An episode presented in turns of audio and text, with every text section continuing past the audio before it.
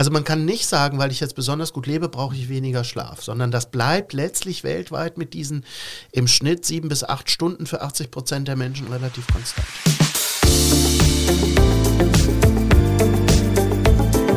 Talk mit K. Mit Sarah Brasak. Hallo liebe Kölnerinnen und Kölner. Hallo natürlich auch an alle anderen. Im Podcast Talk mit K unterhalte ich mich mit interessanten Menschen aus dieser Stadt. In dieser Folge spreche ich mit dem Kölner Arzt und Schlafmediziner Michael Feld. Der weiß nicht nur viel darüber, warum wir ein Drittel unseres Lebens liegend verbringen, sondern erklärt auch sehr unterhaltsam, was beim Schlafen im Körper passiert, warum wir immer schlechter schlafen und was wir dagegen tun können. Wir sprechen über die häufigsten Probleme beim Schlafen. Schnarchen, Albträume, nicht einschlafen können oder zu früh aufwachen. Ich habe viel gelernt, unter anderem, dass unsere Steinzeitgene beim Thema Schlaf immer noch eine Rolle spielen und dass unser Gehirn regelrecht vermüllt, wenn wir zu wenig schlafen. Jetzt aber zum Gespräch. Lieber Herr Feld, herzlich willkommen zu Talk mit K und ins Podcaststudio der Redaktion. Vielen Dank, ich freue mich. Ich erzähle ja gerne vor im Freundes- und Bekanntenkreis, äh, wer so als Gast in meinen Podcast kommt. Und ich habe selten so viele Fragen mitgegeben bekommen wie bei Ihnen. Schlaf, egal ob gut oder schlecht, ist ein Riesenthema, ist mein Eindruck. Also es ist tatsächlich so, dass wenn man sowas macht, wie wir jetzt hier, äh, dass immer ganz viele Fragen kommen. Also das Bedürfnis über den Schlaf doch was zu erfahren ist groß, wohingegen sich zum Beispiel so Schlafprodukte da draußen gar nicht gut verkaufen und Ernährung und Bewegung das da immer toppt. Also das ist nach wie vor eine kleine Blackbox und spannend. Jetzt werden ja Ärzte bekanntlich privat auch ständig um Rat gebeten. Hüten Sie sich eigentlich davor, neuen Bekannten zu erzählen, was Sie so beruflich machen, damit Sie da nicht den ganzen Abend Schlaftipps geben müssen? Also manchmal halte ich mich tatsächlich zurück und manchmal sage ich es, aber das äh, ist tagesformabhängig. ich habe unendlich viele Fragen auf meinem Zettel stehen. Ich würde aber gerne beginnen mit ein paar kurzen Aufwärmfragen. Und zwar äh, das Thema Mythos oder Wahrheit. Es gibt ja sehr viel, was über Schlaf gesagt wird, wo ich gar nicht genau weiß, stimmt das oder stimmt das nicht? Und Sie wissen das natürlich. Ähm, erste Wahrheit oder Mythosfrage. Warme Socken im Bett fördern das schnelle Einschlafen. Äh, ja, das stimmt. Das stimmt vor allen Dingen bei älteren Leuten. Gibt es auch wissenschaftliche Untersuchungen. Ne? Den Kopf halt kühl, die Füße halt warm. Das macht den besten Doktorarm. Und bei älteren Menschen ist das wissenschaftlich untersucht, dass warme Füße das Einschlafen verbessern. Das stimmt. Ein Glas Rotwein am Abend fördert den Schlaf. Also wenn Sie mich das fragen, dann sage ich ja. Wenn Sie das einen gestrengeren Kollegen, der jetzt deutlich schlanker wäre als ich mit Nickelbrille hier säß, der würde sagen, bloß nicht. Ja? Bei Alkohol ist es so, dass es ein bisschen dosisabhängig ist. Ein Gläschen in Ehren erleichtert teilweise das Einschlafen. Nur sobald es mehr wird, wird das Schlafen eher gestört und man schnarcht noch mehr. Wer abends Fernsehen guckt, unterdrückt seine Müdigkeit. Nicht unbedingt. Also, wir sagen folgendes: Wenn Sie keine Schlafprobleme haben, dann können Sie auch Fernsehen gucken, bis der Arzt kommt. Dann können Sie das auch im Schlafzimmer machen, weil Sie haben ja keine Schlafstörung. Jemand, der Schlafstörung hat, der sollte sensibler damit umgehen. Der sollte nicht im äh, Schlafzimmer Fernsehen. Der sollte auch nicht äh, kurz vor Heierbett noch irgendeinen so brutalen Til Schweiger-Tatort gucken. Lieber was Ödes, Langweiliges, was ihn runterbringt. Also eher die Kochsendung. Ja. Ein Buch lesen abends ist tippitoppi zum Einschlafen ist tatsächlich besser als Fernsehen oder Handy, einfach weil es physisch ist, es ist haptisch, am besten noch mit gedimmtem Licht und irgendwas, was mich nicht aufregt, sondern eher so calm Smoothie runterbringt. Sport am Abend erschwert den Schlaf.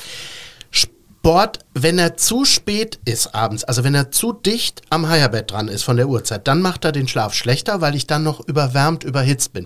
Und ich kann nur runterkommen, wenn äh, der Körper runterkühlt. Das ist anders als bei den Füßen. Der Körperkern, also unser Gehirn, die Lunge, das Herz, die Nieren, da wo die inneren Organe sitzen, das muss runterkühlen in der letzten Stunde vom Heierbett. Deswegen den Sport lieber am Spätnachmittag, frühen Abend machen, dann ist er förderlich. Wenn er zu spät ist, hindert er den Schlaf. Bei Vollmond schläft man schlechter. Sehr, sehr spannende Frage, kommt immer, immer wieder. Wird auch oft versucht, wissenschaftlich zu untersuchen. Kaum ist Pack an dran. Gefühlt würde man immer sagen, das stimmt. Ja? Es gibt eine Studie aus äh, der Schweiz, wo man tatsächlich gesehen hat, dass die Leute, wenn Vollmond ist, fünf Minuten länger brauchen, um einzuschlafen. Das ist nicht viel.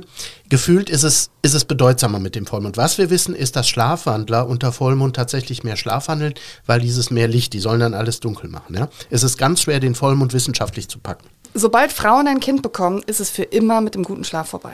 Nein, das stimmt nicht. Also natürlich ist es so, dass je kleiner das Baby ist, desto äh, unruhiger und unregelmäßiger ist noch der Schlaf-Wach-Rhythmus. Also Neugeborene schlafen 16 von 24 Stunden und das eben völlig unregelmäßig. Und da muss die Mami durch. Ähm, mit zunehmendem Lebensalter sollte sich der Schlafrhythmus des Kindes einpendeln. Jetzt können Sie Glück oder Pech haben. Entweder Sie haben ein Kind, was halt relativ schnell in den Rhythmus findet und gut schläft, oder Sie haben halt Pech. Da ist die Mami, da muss sie abwarten.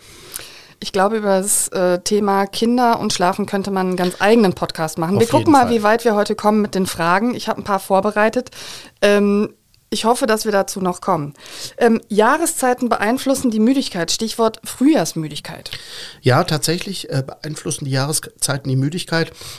Also ganz klassisch ist das, dass wir in den dunklen Monaten, also Herbst und Winter, mehr Schlaf eigentlich brauchen weil wir nicht so viel helles Licht haben. Man, man kommt ja auch nicht so gut aus dem Quark.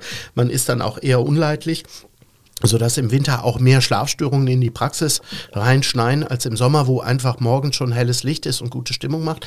Und diese Frühjahrsmüdigkeit scheint einfach daher zu kommen, dass der Körper in eine totale Umstellphase kommt zwischen Winter und Frühjahr, hormonelle Umstellungen. Und da hat man schon mal zwei, drei Wochen, dass man auch im Quark hängt. Frauen schlafen besser mit einem Hund im Bett statt mit dem Partner. Ist eine Studie, die tatsächlich gemacht worden ist in den USA.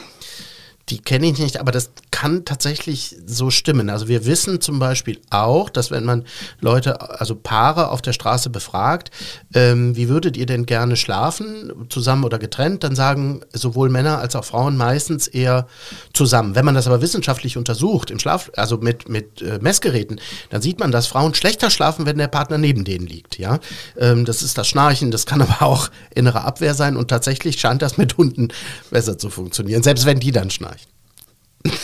Interessant. An Schlaflosigkeit kann man sterben. Ja, da muss man vorsichtig sein mit solchen Aussagen. Theoretisch stimmt das. Also wenn jetzt jemand über Jahrzehnte ganz schlecht schläft, dann kann das Folgeerkrankungen haben, wie zum Beispiel Depressionen, Herzinfarkte. Allerdings sollte man da auch die Kirche im Dorf lassen. Man darf gerade Leuten, die Schlafstörungen haben, das bloß nicht so, so sagen, weil der Schlaf nicht erst recht haben. Die, die haben ja schon Angst, dass sie darüber krank werden. Also man muss sagen, man musste schon sehr, sehr lange und sehr heftig haben, um wirklich an der Schlafstörung zu sterben. Wo man dran stirbt, ist witzigerweise eine Schlafapnoe. Also wenn sie nachts Atemaussetzer haben. Und das sind dann häufig Patienten, die sagen, ja, ich kann ja immer schlafen, ich bin ja immer müde. Und das ist aber dann, woran sie sterben. Wobei an der Schlaflosigkeit eher nicht. Es gibt äh, ein Guinness-Buch der Rekorde und da geht es auch um das Thema äh, Wachsein und Schlafen. Und äh, der, der, der Rekord im Wachsein liegt bei elf Tagen. Was halten Sie denn von solchen Experimenten? Oder also, Rekorden? Soweit ich das weiß, sind elf Tage nicht schaffbar. Ähm, ich weiß nicht, wo sie das her haben, aber ich meine, das wäre Aus dem Internet, aber jetzt auch nicht seriös äh, Es gab mal einen jungen Briten und ich gegoogelt. meine, das wäre so, den haben, der hat wirklich, der hat nämlich auch für, man wollte den Rekord aufstellen, das meine, wären so drei Tage am Stück gewesen, wo der komplett schlaflos war und danach kamen Halluzinationen und danach hat er, also man kann den Menschen, glaube ich, drei, vier Tage komplett schlaflos. Bei Tierversuchen hat man gesehen, äh, die sterben an einer Blutvergiftung, wenn man die zu lange komplett schlaflos lässt. Hm. Gut, ist ja auch eine Foltermethode, Schlafentzug. Ja, total. Wir hm. kennen das ja selber. Ich meine, wenn man dann schon mal eine, eine, schlechte Nacht hat, ist man direkt den nächsten Tag unleidlich. Man wird nicht direkt krank darüber, aber man spürt es halt. Ne? Sie können jetzt kurz durchschnaufen. Wir kommen zu den äh, äh, weg von den Mythen ähm, und hin sozusagen zu den längeren Fragen. Das Thema Schlaf berührt ja ein gesamtgesellschaftliches Problem. Ähm, wir schlafen nämlich immer schlechter, sagen die Statistiken, oder? Ja, also wenn man die sich anguckt, dann ist es tatsächlich so, dass gerade jetzt durch diese letzten aktuellen Krisen, wo einer auf die andere folgt, Corona, Krieg, Gas, Kohle, äh, tatsächlich wir sehen, dass die Anzahl und Heftigkeit von Ein- und Durchschlafstörungen zunimmt. Je nachdem, wie man guckt, muss man aber immer noch sagen, dass doch ein Großteil der Menschen immer noch ganz gut schläft und das hat auch genetische Gründe. Also wir haben ungefähr ein Drittel der Menschen sind robuste Schläfer, da kann halt Druck sein, Stress, Punk und die schlafen trotzdem, was man immer beneiden kann. Ein weiteres Drittel war schon immer schlechter Schläfer, da war schon die Mami schlecht und die Omi und da reicht ein weniges, dass sie gar nicht mehr schlafen. Und ein drittes Drittel ist mal so, mal so.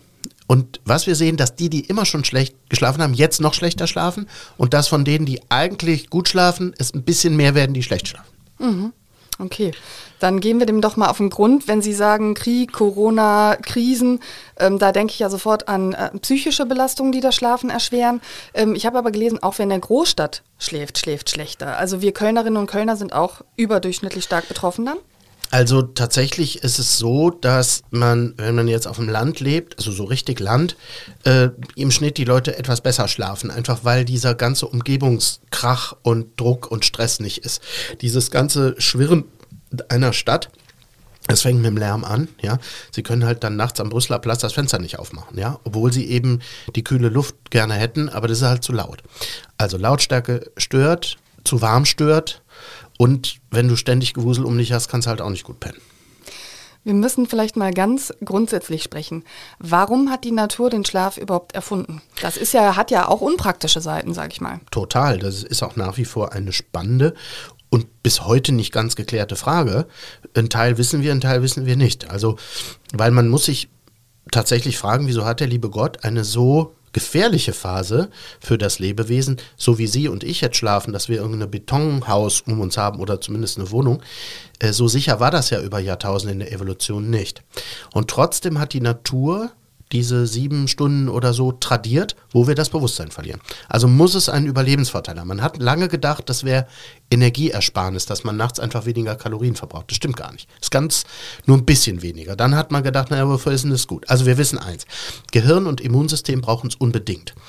Ein Bizepsmuskel käme auch mit Ruhe aus. Wenn wir jetzt beide Holzhacker wären, dann würden Sie und ich nach vier Stunden Ruhe immer noch halbwegs Holzhacken können. Nicht ganz so gut, aber es würde gehen, weil der Muskel nicht so anspruchsvoll ist. Das Gehirn ist total anspruchsvoll, weil die Gehirnzellen so viel Stoffwechsel haben, so viele Müllstoffe produzieren, die dann nachts auch abgefrühstückt werden müssen vom Körper. Und wir wissen, und das ist eine ganz neue spannende Erkenntnis, dass nachts eine richtige Gehirnmüllabfuhr stattfindet. Und wir wissen inzwischen auch, dass jahrzehntelange Schlafstörungen Demenzen auslösen durch eine Art Hirnvermüllung. Also das wusste man früher nicht. Das Gehirn hat keine Lymphgefäße, so wie ein Muskel oder ein Bein, sondern da müssen bestimmte Zellen nachts an- und abschwellen wie eine Pumpe, um das verbrauchte Zellwasser wegzupumpen. Und wenn du nicht schläfst, dann kriegst du Hirnvermüllung. Dann merkt man ja schon nach einer Nacht, wie, dass man so Brain Fog hat. Also das wissen wir und wir wissen, dass das Immunsystem den Schlaf braucht, um genug zu lernen, was ist Feind, was ist Freund und so. Das heißt, ähm, das Immunsystem kann das nicht tagsüber lernen, weil es dazu busy ist mit anderen Dingen. Kann man so sagen, ja. Natürlich ähm, ist das Immunsystem jetzt nicht direkt im Eimer, wenn ich jetzt ein paar Nächte oder Monate nicht schlafe. Aber das ist wissenschaftlich gut untersucht, dass die Immunabwehr leidet, wenn ich nicht schlafe. Und zwar insbesondere, wenn die erste Nachthälfte gestört ist. Psychisch äh, sind eher Störungen der zweiten Nachthälfte sozusagen, weil da in diesem REM-Traumschlaf ganz viel Verkabel, Nervenfaser, bliblablub ist. Und in der ersten Nachthälfte ist eher körperliche Regeneration und dann ist die Immunantwort nicht so gut. Das Immunsystem lernt, wer Freund und wer Feind ist nachts. Mhm. Vielleicht können Sie dazu noch mal drei, vier Sätze sagen. Das ist ja total spannend. Also man muss sich einfach mal vorstellen, äh, das, sind, das sind Milliarden Keime, die jeden Tag auf der Haut, auf der Schleimhaut äh, uns begegnen. Also das ist ein reger Austausch. Und das Immunsystem muss immer wieder neu gucken, was mache ich denn jetzt? Ne? Soll ich den in Ruhe lassen, da den Virus, oder soll ich was tun? Und was muss ich denn tun? Und da das so komplex ist und so wichtig für den Körper, diese Integrität, diese Ich-Du-Grenze, diese Feind-Freund-Abwehr, ist, ist eben die Nacht und der Schlaf die beste Phase für das Immunsystem, seinen Soldaten zu sagen, guck mal, der gehört zu uns, der nicht, mach mal dies, mach mal das. Und für das Gehirn ist es eben auch so, einfach weil so viel über die Augen, die Ohren jeden Tag in uns reinprasselt, muss nachts das Gehirn mal sagen, so Freunde, jetzt mal Ruhe im Karton, jetzt machen wir Jalousien runter, jetzt speichern wir mal das ab, was hier rein ist. Und das Gehirn ist sehr schlau. Das guckt zum Beispiel nachts auch wie das Immunsystem, was brauche ich, was brauche ich nicht. Die Hälfte des REM-Schlafs geht dafür drauf, Hirnverbindungen abzubauen, die ich nicht brauche. Also das heißt, es kann sein, dass die Hälfte von dem, was ich hier erzähle, Sie heute Nacht wieder vergessen, weil Sie denken, den Quatsch brauche ich nicht. da bin ich ja mal gespannt. Ähm, jetzt müssen Sie diesen REM-Schlaf mal erklären. Also, wir unterscheiden verschiedene Schlafphasen. Also, wenn Sie heute Nacht die, irgendwann die Äugelchen zumachen, dann rullern Sie äh, äh, am Anfang der Nacht äh, zunächst relativ schnell in eine erste sogenannte Tiefschlafphase. Da sind Sie relativ abgeschottet gegenüber der Außenwelt, da kann man Sie nicht gut wecken und von diesen Tiefschlafphasen wo dann eher der Körper regeneriert, das Immunsystem, da holen sie sich so zwei, drei und dann kommt ab der Nachtmitte, nimmt langsam dieser REM-Schlaf zu. Ja, dieser Traumschlaf, äh, Rapid Eye Movements, wo die Augen so zucken, wo die Atmung mal unregelmäßig wird und da ist richtig Musik im Hirn. Früher dachte man ja, das Gehirn schläft komplett, aber in diesen REM-Phasen, da ist viel los und da wird halt am bildhaftesten geträumt. Wenn man die Leute dann weckt, dann erzählen die häufig eben von intensiven Träumen und da findet eben ganz viel Hirnab- und Umbau statt. Und wir brauchen beides. Wir brauchen so den Tiefschlaf eher für die körperliche Regeneration, erste Nachthälfte, und den REM-Schlaf für die zweite Nachthälfte. Hm. Ähm, welche Hormone sind denn nachts aktiv? Die haben Sie gerade angesprochen. In der ersten Nachthälfte haben wir eine hohe Aktivität zum Beispiel vom Wachstumshormon, weil da eben, sagen wir mal, wenn jetzt Kinder wachsen im Wachstum oder Knochenregeneration, Haut, übrigens Hautverjüngung, Beauty Sleep ist total hip und das ist erste Nachthälfte. Da wird ganz viel äh, Stoffe ausgeschüttet, die die Haut verjüngen, zum Beispiel Kollagenreparatur und so weiter. Und ähm, in der Nachtmitte ist das Melatonin, unser Schlafhormon, am aktivsten. Und gegen Morgen steigt dann langsam unser Stresshormon, das Cortisol, langsam an, damit wir, wenn wir schon aufstehen müssen, wenigstens ein bisschen Energie im Hirn haben. Mhm. Kann ich denn ähm, diese Einschlafphase selbst bestimmen? Also ich kenne zum Beispiel Menschen, die sind eher nachtaktiv und die würden, weil sie Freiberufler sind, können die sagen, ich gehe erst um zwei schlafen, schlafe dafür aber bis zwölf. Ist das Jacke wie Hose für das Hormon? Ähm, das hängt ein bisschen davon ab, was Sie für ein sogenannter Chronotyp sind. Wenn Sie jetzt zum Beispiel genetisch eher eine Eule sind, Sie wären jetzt genetisch eher ein Nachtmensch und Sie würden das ja auch spüren, wann ist meine präferierte Higher Bed Gehzeit, ja? Und wenn Sie jetzt ein Nachtmensch sind, dann ist das mit den Hormonen bei Ihnen, wenn Sie um zwei ins Bett gehen und bis zehn schlafen, genauso wie bei dem Frühtyp, bei der Lerche, der halt irgendwie schon um neun müde wird und der um sechs aufsteht. Ja? Doof ist, wenn Sie jetzt ein Frühtyp sind und sich aber zwingen, erst um zwei ins Bett zu gehen, dann wird es ein bisschen schlechter. Oder umgekehrt. Wenn man so ein bisschen anhand seines Chronotyps lebt und arbeitet, ist man eigentlich am besten im Einklang. Den Chronotyp mache ich, das mache ich tatsächlich durch Gefühl, dass ich einfach gucke oder kann man das irgendwie professionalisieren oder beides. wann sollte man das professionalisieren? Vor allen Dingen, wenn man Schlafstörungen hat wahrscheinlich, ne? Also beides geht. Man kann es zum Beispiel häufig ganz gut so im Urlaub, wenn man denn mal das Glück hat, zwei Wochen am Stück irgendwie Urlaub zu haben und ist weg, dann kann man einfach so mal auf die innere Uhr achten, wann, wann werde ich denn müde, wann stehe ich denn gerne auf. Ansonsten gibt es tatsächlich auch wissenschaftliche Tests. Das heißt, es gibt bestimmte Fragebögen auch im Internet. Äh, das sind relativ viele Fragen, aber man kann anhand dieser Fragen seinen Chronotyp herausfinden. Und es gibt inzwischen auch äh, die Möglichkeit, über eine Haarprobe ähm, den, den genetischen Chronotyp bestimmen zu lassen. Jetzt muss man allerdings immer dabei sagen, der Mensch ist schon auch ein bisschen anpassungsfähig. Also wenn Sie jetzt, sagen wir mal, die meisten sind auch Mischformen, sind leichte Frühtypen, leichte. Und so eine Stunde nach vorne und hinten ist der Mensch sozial anpassungsfähig. Weil angenommen, Sie haben jetzt einen Partner, der irgendwie, keine Ahnung, bei der Polizei ist und er hat Schichtdienst und er will Sie irgendwann mal sehen, dann müssen Sie vielleicht auch mal, und das geht. Ja, sie dürfen nur nicht zu sehr von ihrem Typ abweichen. Mhm.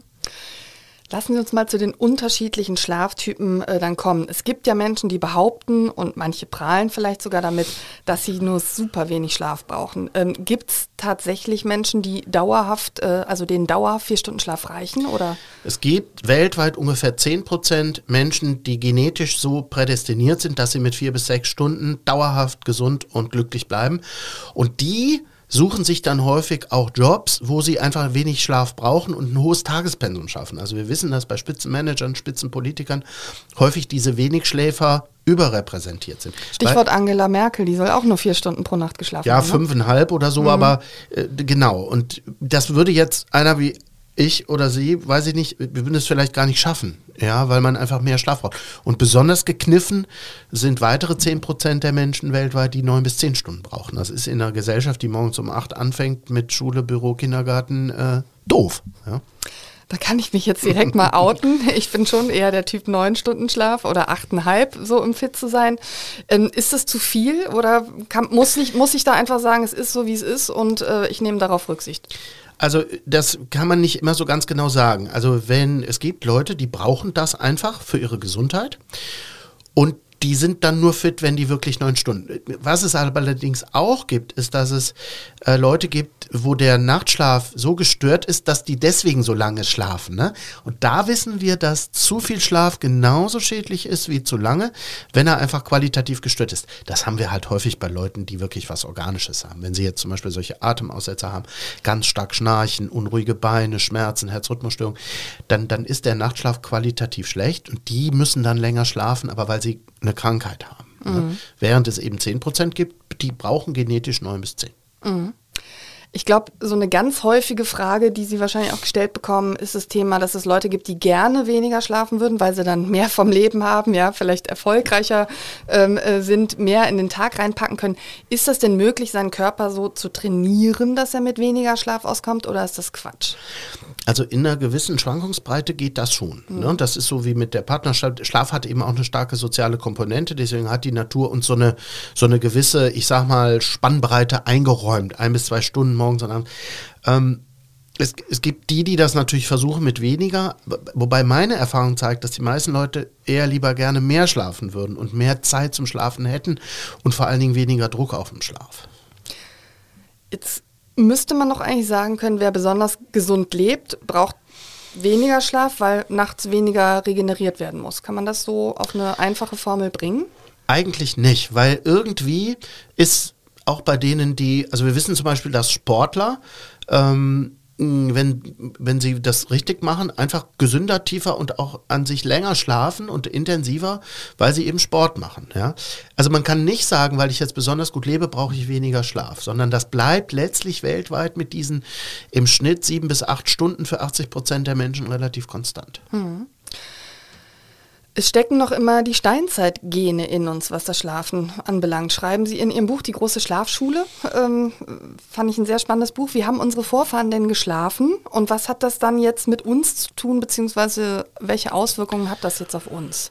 Also Worauf also, müssen wir da Rücksicht nehmen? Also es, es, wird wohl so gewesen sein, dass so ein durchgängiger Nachtschlaf, so Monoblock am Stück, wie wir das jetzt denken, das war wahrscheinlich über Jahrtausende viel zu gefährlich. Also es ist schon so, dass ab und zu nachts wach werden wahrscheinlich ein Überlebensvorteil war.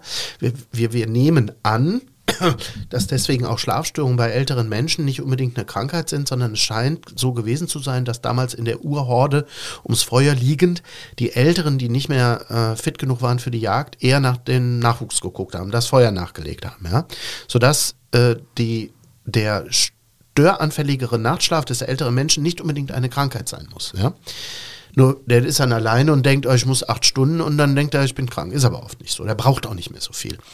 Was wir auch wissen, dass vor der Industrialisierung, also bevor im 19. Jahrhundert die ganzen Dampfmaschinen und Fabriken kamen, die Leute in Europa eher in zwei Schichten geschlafen haben. Also man ging relativ früher ins Bett, weil auch nicht so viel helles Licht da war.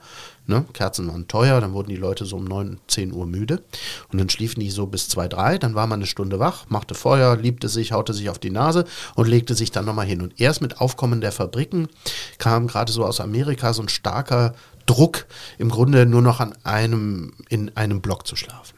Mhm. Und das ist jetzt sozusagen für manche ein Problem. Naja, sagen wir mal so. Weil der Steinzeitmensch es anders gemacht hat. Also es hängt viel auch davon ab, wie die Leute schlafen, mit denen sie zusammen wohnen.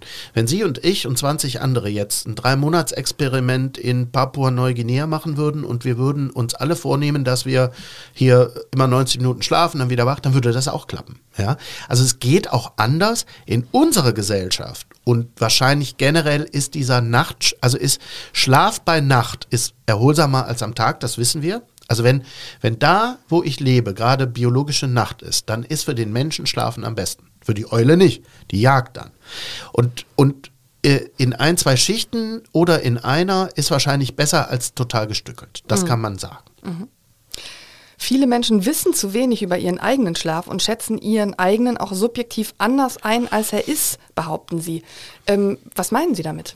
Also es gibt da zwei besondere Phänomene. Das zum einen Leute, die äh, besonders hohen Leidensdruck äußern, ich mache kein Auge zu, ich kann ja nicht mehr schlafen. Wenn wir die messen, dann ist es oft äh, objektiv viel besser als das, was sie berichten. Was aber natürlich auch damit zu tun hat, äh, dass wenn wir die Kabel mal anlegen, dann fällt der Druck von denen ab. Dann dürfen sie mal zeigen, wie scheiße es ist und dann ist es auf einmal gut. Ne? Und das andere Phänomen ist, dass eben Leute gerade mit biologischen Schlafstörungen, gerade hier mit Atemaussetzern und so, häufig ihren Schlaf als zu gut einschätzen, weil der kann ja immer schlafen, weil der immer müde ist. Aber der Schlaf ist halt qualitativ schlecht. Und die meisten bewegen sich so dazwischen. Jetzt gibt es ja mit den modernen Techniken tolle Möglichkeiten. Man kann seinen eigenen Schlaf aufzeichnen im Handy und sobald man anfängt zu schnarchen, äh, läuft da, wird das aufgenommen. Man kann sich das dann hinterher anhören. Ist das eine gute Idee? Ja, das ist auch eine ganz spannende Frage. Und also was, was wir sehen, dass immer mehr Leute jetzt einen Schlaftracker haben. Mhm. Auch ältere Semester zeigen die App und dann gucken sie mal hier, wie ich schlafe. Das ist, glaube ich, Gott und Teufel in einem. Es kann einerseits natürlich schon förderlich sein, dass ich es ein bisschen mehr auf dem Radar habe, wie schlafe ich denn, mehr darauf achtet. Bei manchen Leuten führt das aber zu einer Überbeschäftigung damit und dann wird dann ständig auf die App geguckt und die Apps sind noch nicht so gut, muss man sagen. Ja, also die meisten äh, Tracker sind so Handgelenksdinger und da ist ein Beschleunigungssensor drin und der kann im Grunde Ihnen nur sagen, wenn Sie sich viel bewegen, sind Sie wahrscheinlich wach. Wenn Sie sich wenig bewegen, ist wahrscheinlich Leichtschlaf. Wenn Sie sich gar nicht bewegen, ist wahrscheinlich Tiefschlaf oder Tod. Aber mehr kann er nicht. Und die können im, also was diese Dinger alle noch nicht können, ist wirklich unterscheiden Leichtschlaf, Tiefschlaf, Traumschlaf. Das kommt irgendwann, aber das haben wir noch nicht. Das heißt, ein gesundes Mittelmaß ist da richtig. Ich hatte sogar so einen so Tracker, das war einfach nur in meinem Handy, was ich neben das Bett gelegt habe. Also ich hatte noch nicht mal was am Körper. Das ist dann wahrscheinlich totaler Unsinn. Na, das kommt drauf an. Das kommt auf mhm. die Technik an. Also es gibt inzwischen auch Tracker. Also wenn Sie jetzt zum Beispiel ihr Schnarchen, also Sie schnarchen ja bestimmt nicht. Und wenn, dann nennt man das bei Natürlich Frauen nicht. ja Schnorcheln, sagen wir immer. Damit Schnorcheln das oder netter Schnorcheln, klingt. Ja. Mhm. Äh, wenn Sie zum Beispiel, Sie können das ja einfach nur mit der Diktierfunktion vom Handy äh, aufnehmen, das klappt natürlich gut, ja, wenn man jetzt Atemaussetzer oder Schnarchen aufnimmt. Wenn es jetzt darum geht, die Schlafdauer, dann gibt es inzwischen Geräte, die liegen nur am Nachttisch, die machen das mit Radar. Das geht auch ganz gut, das ist aber bei uns, ähm, ich weiß nicht, ob es zugelassen ist, das, da kommt irgendwas. Also in Zukunft, da forschen ganz viele dran, irgendwann brauchen sie die Kabel nicht mehr.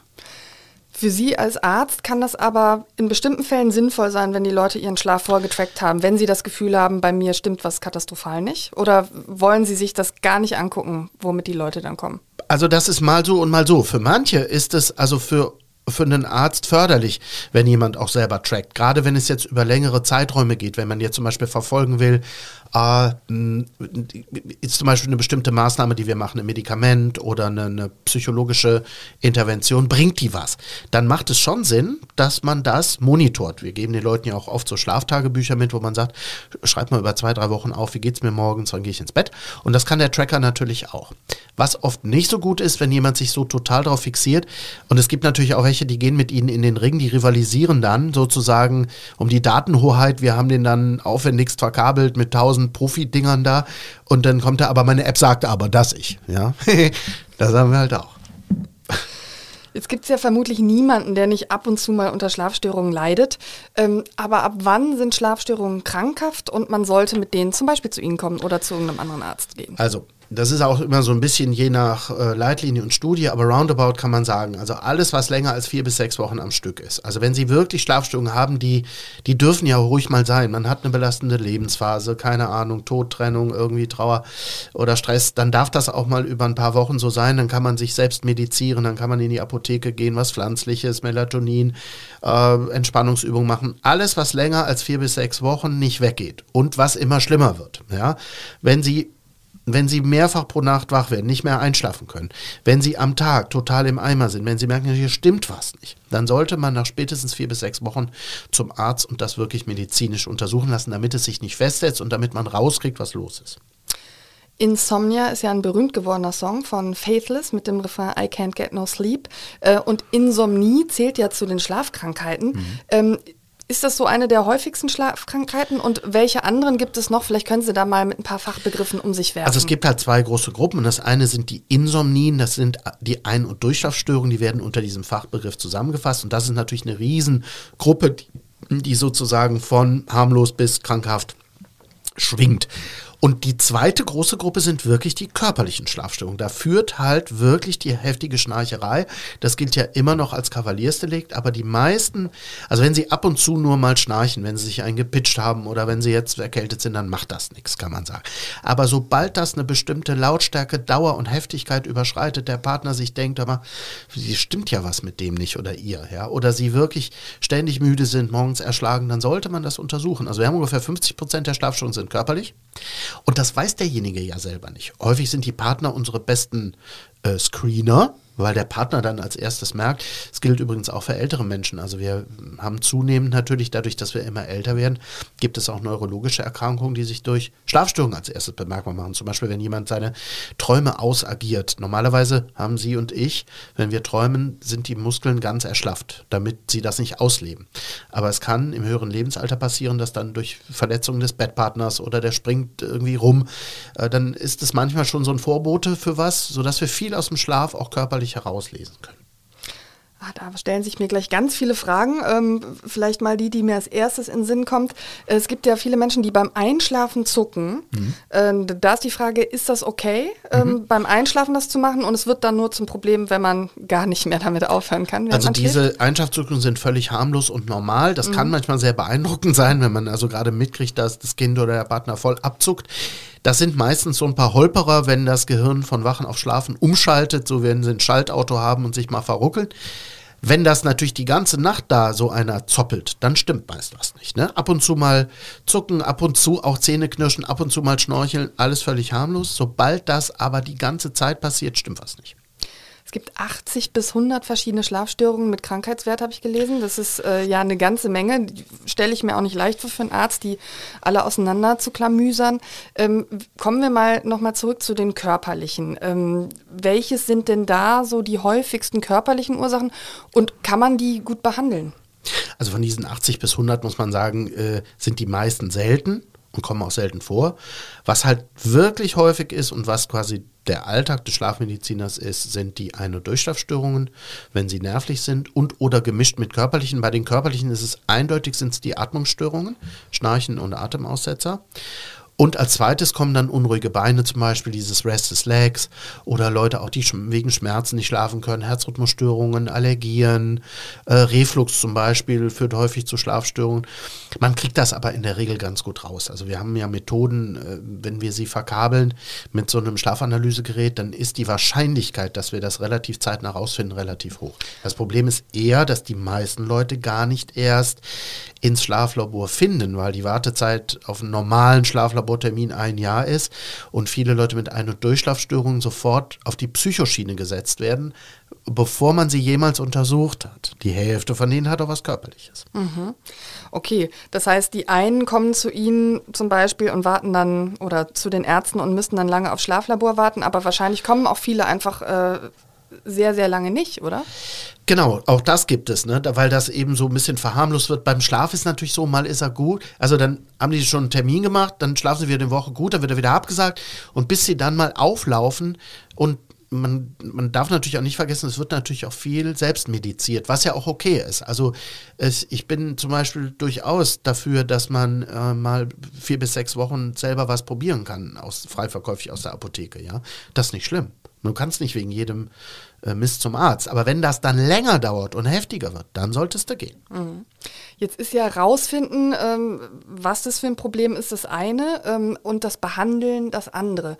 Ähm, was sind Probleme, wo Sie sagen, da kann man mittlerweile eigentlich super gut was gegen machen? Und was sind Dinge, wo Sie sagen, oh, das ist äh, immer sehr, sehr tricky? Das ist eine gute Frage. Also bei den körperlichen sind wir meistens besser dran, ja. Und gerade das, was am allerhäufigsten ist, heftige Schnarchen, nächtliche Atemaussetzer, können wir relativ gut erkennen und relativ gut behandeln und leicht. Da gibt es diese Atemmasken, wo immer jeder drüber lacht, die aber extrem effizient sind und wirklich auch Leben retten. Wir haben solche Schnarcherschienen, die wir anfertigen können. Es gibt da viel, was man machen kann bei unruhigen Beinen gibt man äh, Medikamente.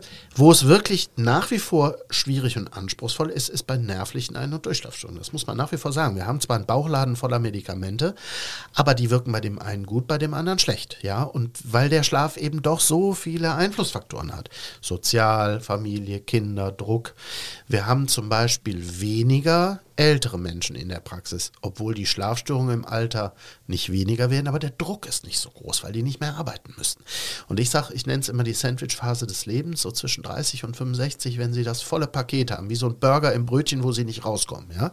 Sie müssen arbeiten, sie müssen Geld verdienen, sie müssen die Hütte abzahlen, sie haben Kinder, das sind die, die kommen, weil da der Leidensdruck so hoch ist, weil du nichts machen kannst, weil du irre wirst, wenn du denkst, ach du Scheiße, ja, ich habe nur noch drei Stunden und Schlaf verträgt keinen Druck. Mhm. Okay, da sind wir auch bei den psychischen Themen. Vielleicht aber noch kurz äh, zurück zu der Schlafmaske. Ähm, das ist ja diese Schlafapnoe. Ähm, mhm. Das ist auch etwas, das zunimmt, wenn ich da richtig informiert bin. Und das hat auch unterschiedliche Ursachen offenbar. Also eine davon ist zum Beispiel oder kann zum Beispiel sein Übergewicht.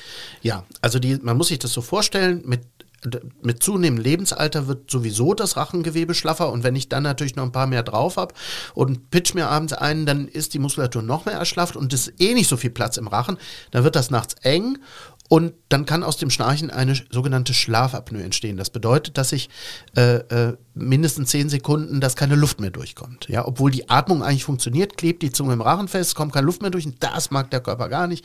Dann werden Stresshormone ausgeschüttet, dann kommt zu Zuckungen, dann geht der Blutdruck hoch, die Leute sind am nächsten Tag im Eimer, haben einen hohen Blutdruck. Und das nimmt halt allein schon dadurch zu, dass wir immer älter werden. Und dass natürlich in unseren, wo es überall Essen und Trinken gibt, es eben schwer ist, und das Gewicht zu halten. werden, genau. Ja, ja und mhm. Alkohol, ja. Mhm. Aber der Hauptfaktor ist Lebensalter. Also wir haben auch 30, 40 Prozent Schlafapnoe, die sind total schlank. Die können da einfach nichts für. Also selbst beim jungen, gesunden 18-jährigen Sportler hat man festgestellt, dass in dem Moment, wo der einschläft, es im Rachen schon um 300 Prozent enger wird.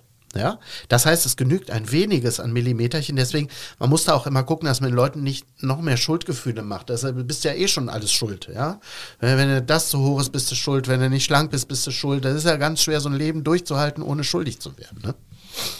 Ja, spannend. Aber trotzdem kann es eine gute Idee sein, dass man sagt, 10 Kilo abnehmen ist nicht nur für, für irgendwie äh, dafür gut, dass Sie die Klamotten wieder gut passen, Sie fragen sondern das äh, natürlich hier den richtigen. Schlaf.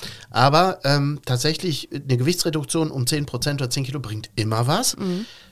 Es ist Wird auch von Ihnen empfohlen. Gesundheitsförderlich, wobei mhm. man eben ehrlicherweise sagen muss, wenn Sie mal eine dolle Schlafapnoe haben, dann kriegen Sie auch nur 50 Prozent der Atemaussetzer mit dem Abnehmen weg und den Rest müssen wir dann halt mit der Medizin machen. Dafür mhm. ist sie auch da. Ich kenne mindestens drei Menschen, die sich wegen übermäßigen Schnarchens haben operieren lassen. Mhm.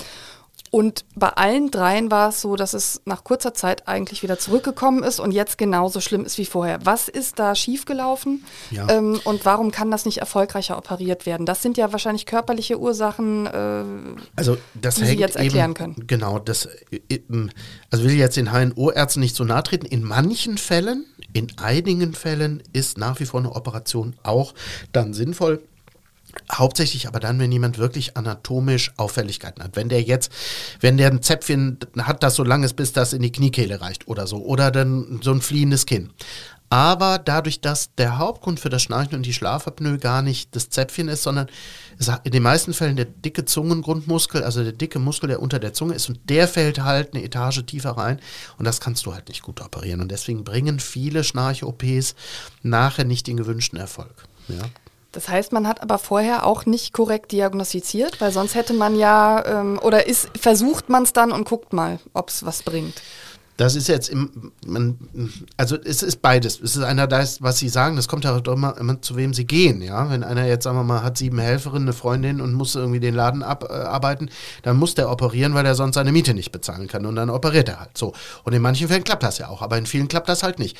Und ich sag mal, seriöse Kollegen, ähm, die machen auch vorher wirklich eine Profimessung und dann setzen die auch eine Maske und eine Schiene auf die Nase. In manchen Fällen ist die Operation trotzdem sinnvoll, in den meisten allerdings nicht. Hm. Wer Parasomnien hat, das ist eben auch eine dieser Schlafstörungen, der leidet ja unter Albträumen. Und da sind wir nicht beim körperlichen eben, sondern beim psychischen Thema. Und wie können Sie da als Arzt vorgehen, wenn jemand kommt und sagt, ich habe ständig Albträume? Man muss ganz kurz unterscheiden. Also die Albträume und Parasomnien sind ein bisschen zwei verschiedene Paar Schuhe. Ähm, Albträume sind sozusagen, kommen wirklich eben ja aus diesen REM-Phasen, zweite Nachthälfte hauptsächlich. Und da ist es dann häufig psychisch, ja, wobei auch neurologische Störungen das machen von der Definition her ist eine Parasomnie zum Beispiel Nachtschreck. Also wenn Kinder ganz laut schreien, das kommt meist aus der ersten Nachthälfte und die haben überhaupt keine Traumerinnerung. Ja? Oder Schlafwandeln ist auch eine Parasomnie. Und das ist meist harmlos, sieht aber sehr beeindruckend aus. Ja? Äh, kann man meist nicht viel machen, wächst sich auch häufig aus. Während Albträume, häufig zum Beispiel Traumatisierung, ähm, posttraumatische Belastungsstörung, schwerer Unfall gehabt, Missbrauch. Und wenn dann diese Flashbacks immer, immer wieder kommen und dann gerade nachts und die Leute schweißen das auf, dann muss man psychotherapeutisch daran. Mhm. Kommen wir zum Schnarchen. Ähm, wenn man nicht selbst schnarcht, sondern der andere schnarcht. Ähm, Männer schnarchen ja öfter. Warum eigentlich? Ähm, Männer haben aufgrund des männlichen Geschlechts, oder sagen wir so, Frauen sind durch die weiblichen Geschlechtshormone bis zu den Wechseljahren noch besser geschützt vor der Schnarcherei, weil die Spannung im Rachen eine etwas andere ist. Ab den Wechseljahren zieht ihr Mädchen so langsam hinterher, sodass wir bei 65 Lebensjahren tut sich das nichts mehr. Und wenn man sich dann nicht getrennt hat, dann äh, seid ihr gleich laut. Und deswegen, das hängt einfach mit, mit dem männlichen Geschlechtshormon Geschlechtshormon zusammen und eben auch mit der etwas kräftigeren Muskulatur und beim Mann erschlafft das eher. Machen Sie die Erfahrung, dass Frauen da auch eine erhebliche Leidenserfahrung mitbringen äh, oder aufbringen, bis sie dann mit ihren Männern in die Praxis kommen und sagen, so, ich kann nicht mehr? Also es sind in der Hälfte der Fälle bringen die Männer die Frauen mit, beziehungsweise die Frauen schieben die Männer rein. Ja? Einfach weil, weil er oder der Schnarcher, es gibt das, also es gibt es ja auch zunehmend umgekehrt. Die Emanzipation führt ja auch dazu, dass sich äh, die schlechten Sachen der Männer bei den Frauen angleichen. Alkoholkonsum bei Frauen nimmt zu und Schnarcherei nimmt auch zu. Aber der Partner hat das häufig schon lange, lange begleitet und irgendwann ist ein Punkt, wo dann Sch oder Sch Schlaflabor oder Scheidung und dann kommen die schon. Und dann ist es eigentlich auch äh, gut so, ja, weil sonst, sonst wird es nicht entdeckt, muss man sagen. Wobei es zunehmend auch, muss man sagen, dass es in der Medizin langsam ankommt, dass inzwischen auch viele Kollegen darauf achten und dann auch die Patienten schicken, das muss man ehrlicherweise sagen. Das war ja früher nicht so. Da galt das so als, komm ey, ne, der Quatsch. Das ist schon zunehmend auf dem Radar.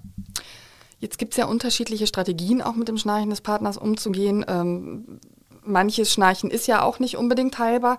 Sind Ohrstöpsel eine gute Lösung, wenn der Partner oder die Partnerin schnarcht oder ist das dauerhaft keine gute Idee? Also für den Anfang und für mal ab und zu ist es sicherlich in Ordnung. Ja, ich meine, der Partner muss ja auch irgendwie leben und schlafen. Nur es ist natürlich auf Dauer, wenn, also wenn das Geräusch auch den Ohrstöpsel überdringt, dann wird es Zeit. Ja? Gibt es Ohrstöpsel, die Sie empfehlen? Also sind die aus Wachs besser, die aus Schaumgummi oder sind es einfach die, mit denen man selbst am besten schlafen Die, mit kann? denen man selbst am besten. Das ist egal, das muss man ein bisschen ausprobieren. Das kann Schaumstoff sein, das kann Wachs sein, das kann äh, Dings sein.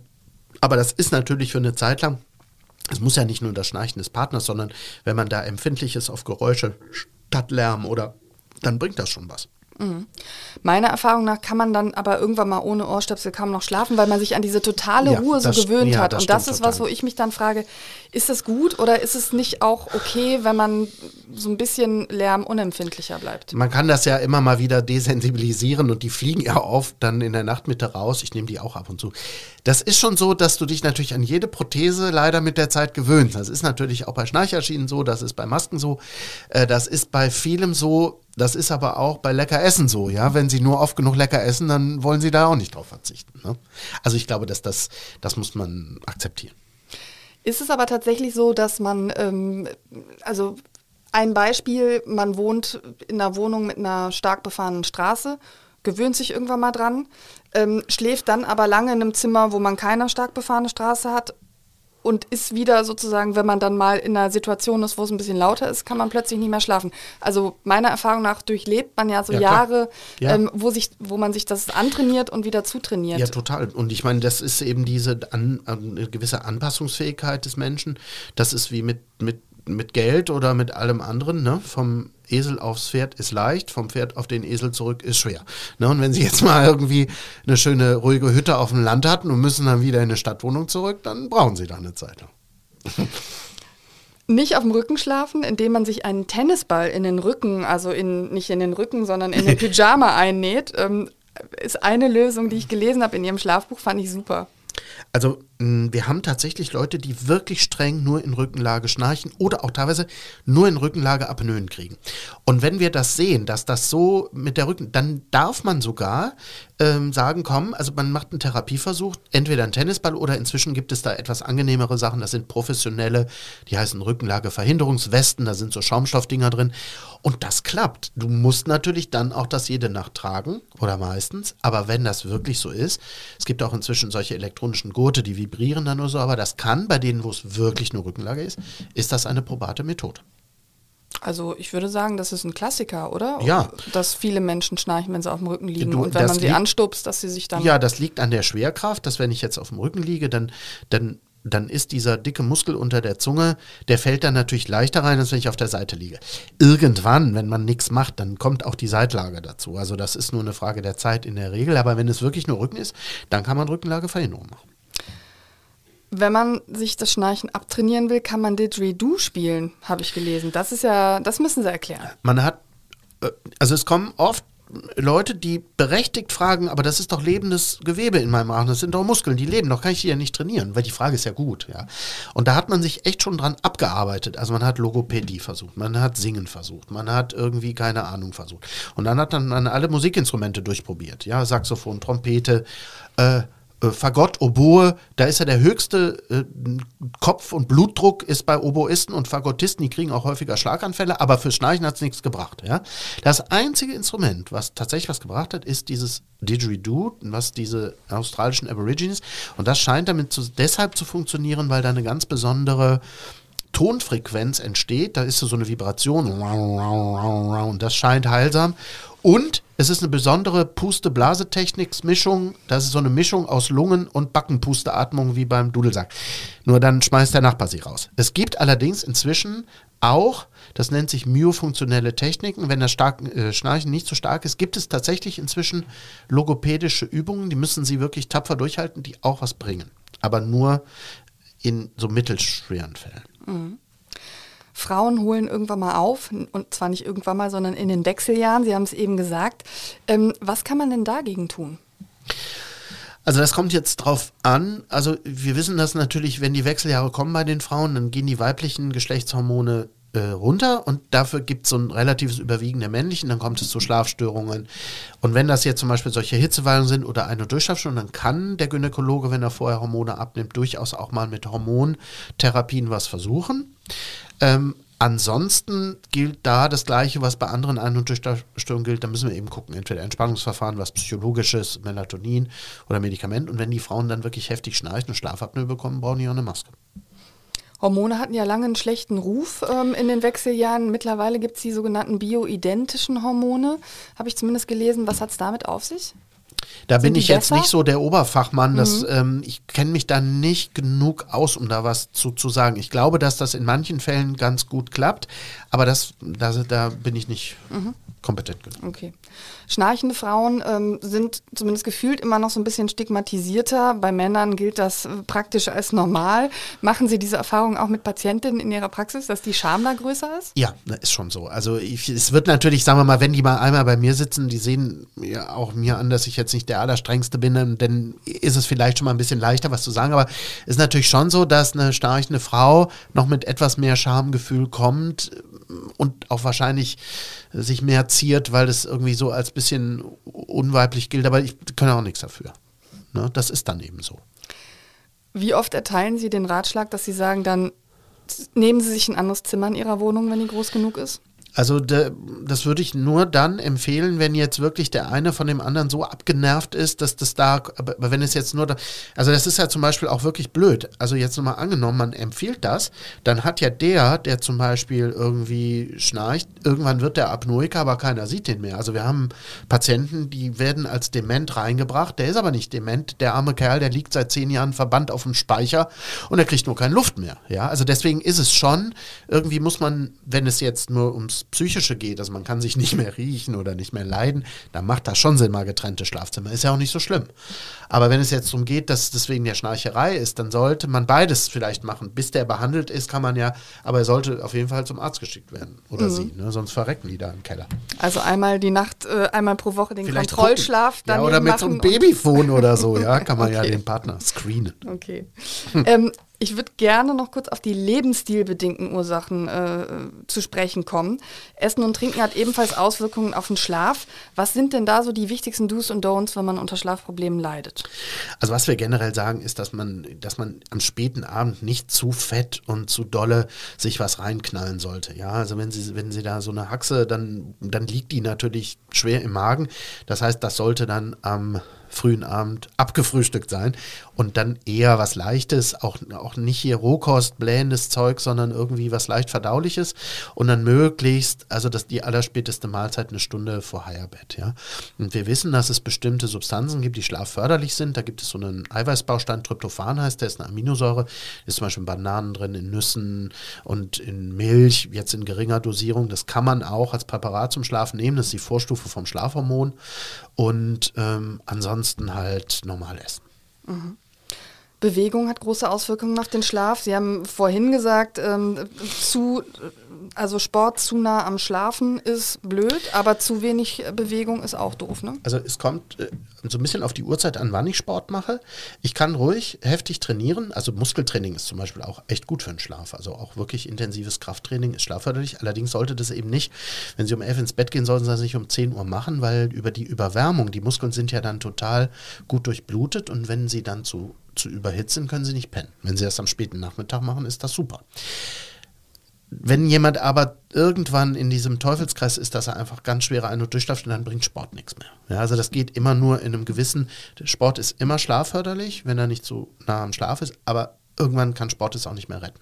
Okay, aber wer zum Beispiel Probleme hat einzuschlafen, sollte ruhig um 18 Uhr Sport machen, Ja, absolut. Ja, also, um sich müde zu machen. Ja, um sich auszupowern, um sich müde zu machen, das bringt schon was. Das kann man, sollte man auch probieren.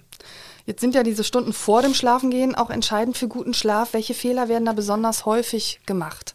Über Sport haben wir schon gesprochen, über Essen auch, aber was gibt's noch?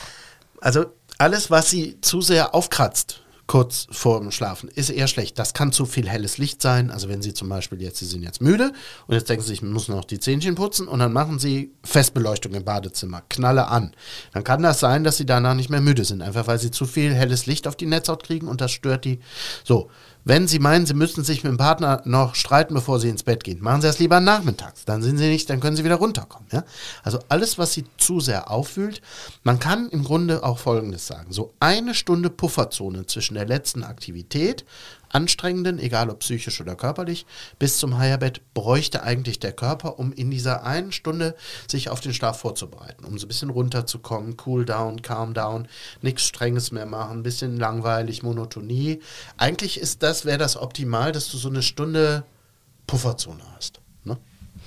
Gefühlt behaupten immer mehr Menschen, dass sie also eigentlich nur noch einschlafen können, wenn sie einen Podcast hören, ein Hörspiel oder Musik, dann schlafen die mit ihren Earpods ein. Können Sie das empfehlen? Wenn das dabei hilft, dann ist das absolut okay. Ja, und das hat ja auch was Ritualisiertes. Und der Schlaf braucht schon öfters mal Rituale oder feste seelische Anker. Man kann das an Kindern ja gut sehen, ja. Da ist es relativ wichtig, dass es eine feste Eierbettgehzeit gibt, Schlafanzug an, Zähnchen putzen, noch Geschichte, Ratzen. So. Und im Grunde ist es beim Erwachsenen auch noch so. Wir denken zwar, wir brauchen das nicht, aber auch beim Erwachsenen sind solche Rituale. Und wenn es dann emotional ist, also manche schämen sich dann zuzugeben, dass sie ihre drei Fragezeichen Kassette hören. Aber alles, was hilft, sie dürfen auch Death Metal hören, sofern ihnen das hilft. Ist es dann trotzdem eine gute Idee, dass man so eine, so eine Art Zeitschaltuhr hat? Oder Ja. sagen Sie, sechs Stunden durchdudeln ist auch okay, wenn man nee, dabei macht schon kann? Sinn, dass du mit einer Zeitschaltuhr das dann irgendwann abblendet, damit man nicht da nachts bespielt wird. Ne? Es gibt auch Techniken, die heißen binaurale Beats, das sind so bestimmte Hirnfrequenzstimulationen, wo man über akustische äh, Stimulationen versucht, die Leute dauerhaft nachts durch das Gedudel in dem, im Schlaf zu halten. Bei manchen klappt das ganz gut, bei manchen nicht. Und es gibt interessante Forschungen mit Aromen und Düften, dass man auch zum Beispiel Trauminhalte variieren kann, wenn man bestimmte Düfte sozusagen in den Schlaf schießt. Ja? Mhm. Also es, man kann auch mit Aromatherapie was probieren. Ja? Das ist halt sehr individuell. Wenn man ihnen jetzt sagt, nehmen Sie mal Lavendel und Sie mögen das nicht, dann bringt das nichts. Aber man kann über Düfte, Aroma, alles was sinnlich ist. Das können schöne Geräusche sein, das kann ein Duft sein, ein Aroma, auch versuchen, den Schlaf äh, zu verbessern. Da sind wir ja schon bei diesem Zirbelholzbett oder wie das heißt, ähm, das ja angeblich auch den Schlaf fördern soll. Also so als Laien denkt man, was für ein Quatsch. Ja, also das hat einerseits hat das sicherlich Marketingaspekte, dass man sagt, wow, da musst du jetzt so ein 10.000 Euro Zirbenholzbett haben, das geht auch mit anderen Hölzern. Ja? Das ist, hauptsächlich ist es sinnlich und es ist ein Naturprodukt. Es gibt wohl Untersuchungen, dass gerade die ätherischen Öle aus der Zirbe, wenn die freigesetzt werden, eine beruhigende Wirkung auf den Herzschlag haben. Das funktioniert allerdings nur so lange, wie das Holz auch noch was freisetzt. Wenn das mal einmal lackiert ist und da steht da zwei Jahre bei Ihnen, dann setzt das halt nichts mehr frei. Dann haben Sie aber trotzdem ein hochwertiges Bett. Das kann aber auch aus einem anderen Holz sein, muss man sagen. Also so ein unbehandeltes Bett macht dann noch eine Zeit lang Aromatherapie für einen. Man kann, was man machen kann, das kann man sich ja auch im Internet, Sie können sich Zirbenholzspäne bestellen. Und wenn die frisch sind, dann setzen die ätherische Öle frei, die für manche Leute durchaus beruhigend wirken. Müssen halt nur immer neu bestellen. Ne? Und ähm, was hat im Schlafzimmer absolut gar nichts zu suchen? Also was meist unförderlich ist, wenn aller PC-Schrott der Kinder im Schlafzimmer der Eltern geparkt wird oder noch die verstaubte Handelbank und das Ding so vollgemüllt ist und da noch tausend Elektrogeräte nach surren. Ja, das Schlafzimmer ist jetzt im Vergleich zum Wohnzimmer oder der Küche nicht unbedingt immer noch nicht der Ort, wo sehr viel repräsentiert wird. Ja, und das hat es eigentlich nicht verdient. Also eigentlich müsste es so einen Schlafzimmerkonfigurator geben, wo man eben auch viel, ähm, wo man da ein bisschen mehr drauf achtet. Ne? Man kann ja ruhig auch man könnte einen künstlichen Sternenhimmel machen, man könnte irgendwie Aromatherapie machen, man könnte alles mit einer Zeitschaltuhr, sodass, sagen wir mal, man so ein multisensorisches Calm-Down sich schafft. Ja? Da ist noch echt Luft für industrielle Entwicklung. Also eher Marie Kondo dann im Schlafzimmer. Was? Marie Kondo. Was ist das? Das ist doch diese Dame, die sagt, ähm, man soll jedes Ding betrachten, ob es einen glücklich macht und ah. es ansonsten wegschmeißen. Das, Ach, das heißt, ja. die vertritt so einen Minimalismus. Und wenn ich sie jetzt richtig verstehe, ähm, darf ja, es im Schlafzimmer gerne minimalistischer sein, als es bei vielen ist. Würde ich sagen. Mhm. Der nicht Schlafgestörte, der sagt uns beiden jetzt, was wollen die eigentlich? Ja, ich kann immer pennen, also lasst mich doch in Ruhe. Aber das andere ist, macht schon Sinn. Nicht zu viele äh, ablenkende Reize, eher ein bisschen ruhiger, ein bisschen sinnlicher, ein bisschen weniger. Wir müssen noch über Stress sprechen, weil das ja auch etwas ist, ähm, worüber viele klagen. Ich kann ja jetzt einen stressigen Job auch nicht einfach kündigen. Ähm, was sind Dinge, die ich dann tun kann, damit ich dann trotzdem gut schlafen kann? Also ein gewisses Maß an Stress ist ja sogar förderlich. Also wir, wir wissen ja, dass das Bore-out genauso schädlich ist wie das Burnout. Also wenn es too little ist, also wenn sie unterfordert sind, körperlich oder geistig. Und wenn es natürlich ein too much ist, also wenn sie ständig überreizt sind, dann müssen sie irgendwie gucken, dass sie am besten sich wirklich nach der Arbeit, auch wenn sie im Eimer sind, nicht sofort auf die Couch flözen, sondern dass sie wirklich irgendwie versuchen, sich noch ein bisschen körperlich was Gutes zu tun. Also entweder Bewegung und oder Sauna, Massage, keine Ahnung, irgendwas, wo sie versuchen, über den Körper, dass der auch noch zu seinem Recht kommt. Die Vermittlerstelle zwischen der äh, Psyche und dem Körper ist das vegetative Nervensystem. Ja? Und das kommt halt echt zu kurz. Und da muss man irgendwie gucken, wie kriege ich denn diesen, diesen Schalter gut verbunden. Und da ist tatsächlich wichtig, dass man sich vielleicht sogar zwingt, dass man eben nicht sofort auf die Couch geht. Wenn sie da einmal liegen ist, für das kennen wir alles, darf, ist ja auch okay, aber äh, am besten noch Dann eine Runde, spät, ja. ja. eine Runde mhm. walken oder irgendwas machen, Fahrrad fahren, dass du so eine, äh, eine Runterkommphase hast, dass mhm. du den Kopf von der Arbeit freikriegst. Sie sind ja ein äh, Powernap-Fan. Ähm, und das Homeoffice, muss man ja sagen, ist eine gute Nachricht, macht das ja eher möglich als früher, weil die meisten Unternehmen haben halt keine Nap-Räume. Also mit dem PowerNap ist es so eine Sache. Es gibt große Studien, die zeigen, dass das für viele Leute einen gesundheitsförderlichen Aspekt hat, wenn man 20 Minuten um die Mittagszeit nappt. Wir haben aber auch gesehen, dass es für manche negativ ist. Und zwar dann, wenn du zu lange, sobald du zu lange nappst und dann zu tief, dann ist der Nachmittag im Quark. Und deswegen haben viele Arbeitgeber diese ursprünglich gute Idee wieder aufgegeben und die haben die Napping-Räume abgeschafft, weil die gesehen haben, wenn das nicht under control ist, dann bringen die mir nichts mehr. Ja? Sodass man sagen muss, wer das braucht. Und für den ist das gut. Wo man aufpassen muss, ist, wenn einer jetzt den ganzen Tag nur nappt, dann ist meistens nachts dann ist er nicht erholsam. Ist nichts mehr mit Napping, ja. ja. Mhm. Aber das heißt, man sollte nicht in diese Tiefschlafphase kommen, sondern 20 zusehen, Minuten man, mhm. wirklich nur. Und es reicht übrigens Dösen. Das ist gut untersucht. Du musst nicht schlafen mittags. Es reicht. Also wichtig ist die Füße hoch, dass man so ein bisschen der Körper in der Horizontalen ist, weil sich dann die Muskeln entspannen. Und dann reicht, dass du in so einem Hirn-Alpha-Zustand, so wie Meditation oder so Dösel-Dösel und dann nach 20 Minuten aufhören. Das reicht schon. Mhm.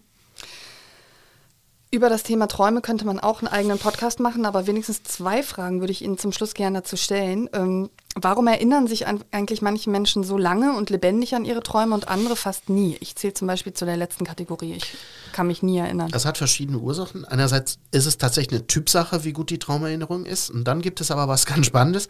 Man kann sich fast immer nur an den Traum erinnern wenn man danach wach wird. Und die meisten Träume überschlafe ich, denn wir träumen ja auch mm, mm, in der Nachtmitte ab und zu, aber wenn wir dann weiter schlafen, dann ist die Erinnerung weg. Und deswegen kann man sich meistens eh nur an den letzten Traum vorm Wachwerden erinnern. Erstmal sind die Traumphasen gegen morgen sowieso länger und intensiver. Und wenn ich dann wach werde, kann ich mich meist an den Traum erinnern. Ich kann das aber trainieren. Das ist auch gut untersucht. Wenn Sie jetzt das unbedingt wollten und nehmen sich vor, ich will mich besser an meine Träume erinnern, dann können Sie das trainieren. Sie können sogar trainieren mit viel Übung, was sie träumen wollen. Und es gibt jetzt sogar noch was Hippes, das nennt sich Social Dreaming. Das wird so in der Psychotherapie angewandt, dass man zum Beispiel in, in Therapiegruppen, in Gruppentherapien, äh, der Therapeut dann sagt oder dafür sorgt, dass man sich vornimmt, dass alle das Gleiche träumen. Und das scheint so einen total, so einen Group-Effekt auszulösen. Also, dass man so, und da wird es jetzt richtig spannend, weil der also Schlaf ist schon eine Blackbox. Ne? Sie merken ja, wie, wie vielseitig. Aber Traum ist noch viel blackboxiger. Und da scheint doch noch was ganz Archaisches zu laufen, dass wir uns im Traum schon so sozial connecten können. Also ich kenne mich jetzt auch noch nicht so gut aus, aber da kommt irgendwie was. Ja? Dass man so irgendwie versucht, es auch nochmal sich so einzubetten, äh, sich so fallen zu lassen. Wir träumen ja auch viel in Beziehungen. Ne? Also da ist noch einiges zu erforschen. Okay, Social Dreaming können wir vielleicht in fünf Jahren im Podcast ja. ähm, noch mehr drüber sprechen. Ähm, Traumtagebuch habe ich gelesen, finden Sie durchaus sinnvoll. Ähm, für wen ist das dann sinnvoll und wie kann das helfen? Oder geht es jetzt nur darum, dass man sagt, ach, ich würde gerne wissen, was ich geträumt habe? Also meistens ist das ja für die Leute sinnvoll, die unter ihren Träumen leiden. Also wenn zum Beispiel jetzt durch ein, ein Trauma oder ein Flashback oder irgendein Mist oder ein Verkehrsunfall immer wieder, sagen wir, die gleiche Traumszene kommt und ich leide darunter, dann ist das eine therapeutische Technik, dass man sich diesen Traum aufschreibt und immer wieder durchspielt und sich ein gutes Ende dafür ausdenkt. Ja? Manchmal braucht man dafür therapeutische Hilfe und wenn man das, das klappt jetzt auch nicht bei jedem, aber bei manchen klappt das, dass dann aus dem Albtraum, dass der sich irgendwann auflöst. Wir wissen ja alle, dass Expertinnen und Experten ganz, ganz viel wissen, aber sich längst nicht selbst immer an das halten, was sie so ähm, predigen oder empfehlen. Was machen Sie eigentlich in Ihrem Leben zu oft falsch, was sich dann negativ auf Ihren Schlaf auswirkt?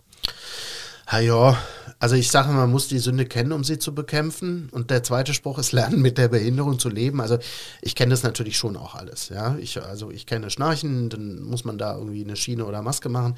Ich weiß auch, wie es ist, nicht zu schlafen. Dann muss man halt mal was nehmen oder muss sich eben disziplinieren. Ja, also das ist so phasenweise, aber mh, mm, Sie wissen ja, wie das bei den Ärzten so ist. Ne? Also nicht alles, was er, was er weiß, kann er bei sich selber umsetzen. Geständnisse eines Schlafmediziners. Hm. Lieber Herr Feld, vielen Dank für das Gespräch. Sehr gern.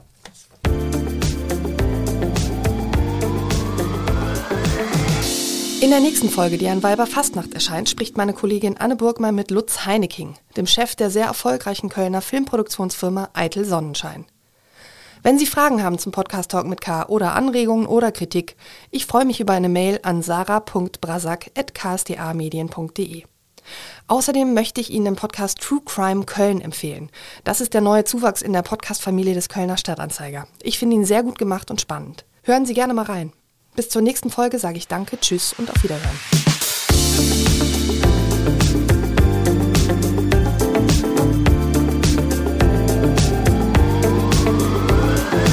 Talk mit K